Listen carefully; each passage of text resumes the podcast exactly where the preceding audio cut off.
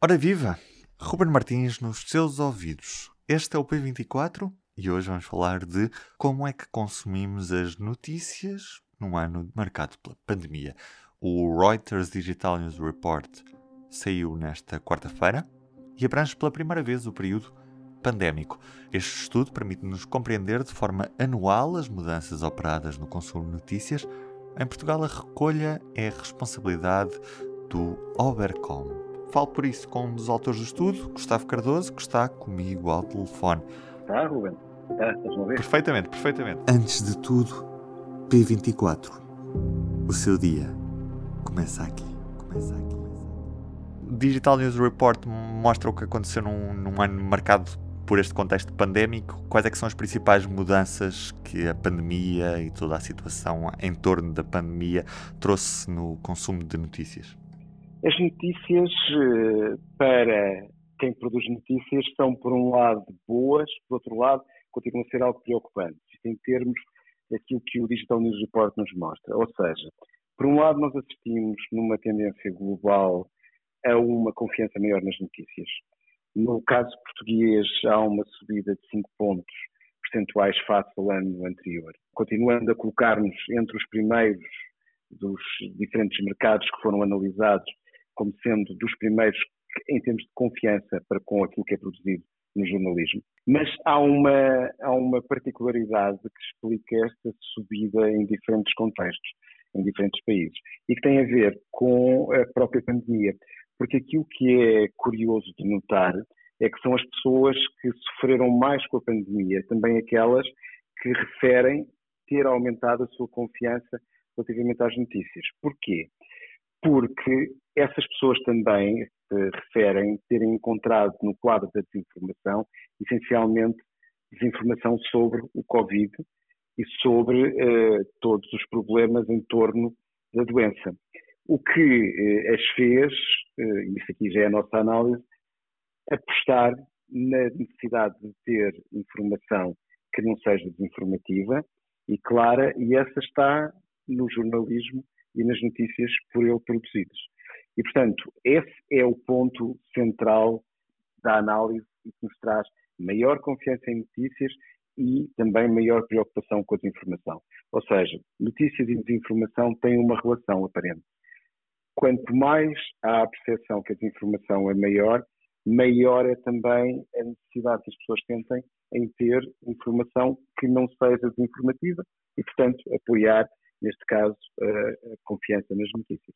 De certa forma, a desinformação também teve algum potencial de crescimento face a este contexto pandémico em que, que, que vivemos, ou, ou isso não, não foi medido neste estudo? Isso não é medido diretamente no estudo, mas até porque, ao contrário de outros contextos em que é possível ter medidas quantificáveis diretas, aquilo que se passa nas redes sociais e na internet tem uma dimensão relativa de grandeza, porque nós encontramos, assim, não é possível dizer que a desinformação sobre política é maior do que a desinformação sobre Covid, por exemplo. Agora, o que é possível dizer é que existe uma maior percepção e uma maior circulação de notícias sobre uma coisa ou sobre outra. Aquilo que nós, que nós podemos, olhando para tudo aquilo que é o trabalho dos diferentes fact-checkers a nível global é que, de repente, nestes dois anos de pandemia, nós tivemos um aumento muito grande da atenção de quem produz desinformação, quem produz desinformação conscientemente ou quem a partilha só porque, de repente, algo lhe, algo lhe toca naquela informação que está a circular e, portanto, que é passa perante outros, é um aumento dessa quantidade. E, portanto, há uma percepção de que ela aumentou. Agora, não é possível fazer uma relação direta, exceto naquilo que nós estamos aqui a falar, que é quando nós temos pessoas que se preocupam com notícias e ao mesmo tempo sofreram o impacto da doença. E, portanto, aí, eh, seja em termos económicos, seja em termos relativamente à alteração das suas rotinas, ou mesmo em termos de saúde. Quem sentiu algum tipo de impacto tem uma maior confiança nas notícias e na produção jornalística, porque sabe quais são as consequências também da desinformação. Esse é, é o enquadramento que nós podemos fazer relativamente ao estudo. E em relação ao pagamento pelas notícias online, continuamos a ser, os portugueses no geral, um dos povos que paga menos por informação? Nós tivemos uma subida relativamente grande. A questão é saber se ela é sustentada. Enfim, se nós estamos a falar de 5 pontos percentuais para a questão da confiança, estamos a falar de quase 7 pontos percentuais para o número de portugueses que refere, uh, que depois hoje na internet, que refere ter passado a pagar por notícias do ano 2020 para o ano 2021. Os dados, por exemplo, no caso da imprensa escrita, os dados da APCT relativos à circulação digital paga também demonstram que há um crescimento. Portanto, que há órgãos de comunicação social que viram aumentar também aquilo que é o pagamento direto. Mas há aqui uma questão que nós só podemos responder com a devida certeza quando tivermos os dados de 2022. Porque 2020 e 2021 foram anos muito atípicos na relação dos portugueses com uh, a comunicação social paga. Ou seja, nós tivemos, precisamente pelos problemas que ocorreram, e portanto, pelo fecho de quiosques, pela toda a dimensão do, quer do papel, quer do digital, eh, perdas de trabalho, diminuição de rendimentos, etc., nós vimos acontecer um conjunto de iniciativas que foram, que foram patrocinadas por diferentes entidades empresariais ou do terceiro setor, setor social na sociedade portuguesa, que compraram assinaturas e as ofereceram, entre aspas, portanto, comprar, ou seja, fizeram, estabelecer uma relação com diferentes jornais e eh, passaram a ser oferecidas a pessoas em determinadas situações.